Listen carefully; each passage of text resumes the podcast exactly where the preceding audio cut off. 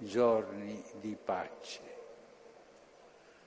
Per questo ho esortato i fedeli cristiani a lasciarsi ungere con cuore aperto e docile dallo Spirito Santo un gran don para la Iglesia. Con estas palabras, el Papa Francisco definió durante la audiencia general la peregrinación cumplida en días pasados a Tierra Santa para conmemorar el quincuagésimo aniversario del histórico encuentro entre el Papa Pablo VI y el patriarca Atenágoras.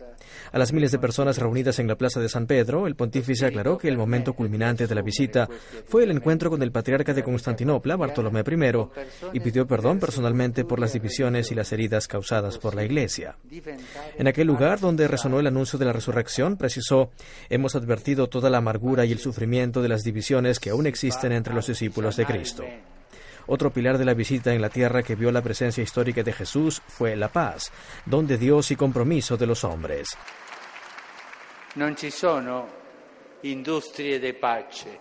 La paz se construye artesanalmente. No hay industrias de paz. La paz se construye cada día, artesanalmente. Se construye también con el corazón abierto para que venga el don de Dios. Per questo Finalmente, el pensamiento del Papa se dirigió a las comunidades cristianas, expresando gratitud por estos hermanos que son valientes testimonios de esperanza y caridad y contribuyen al bien común de la sociedad.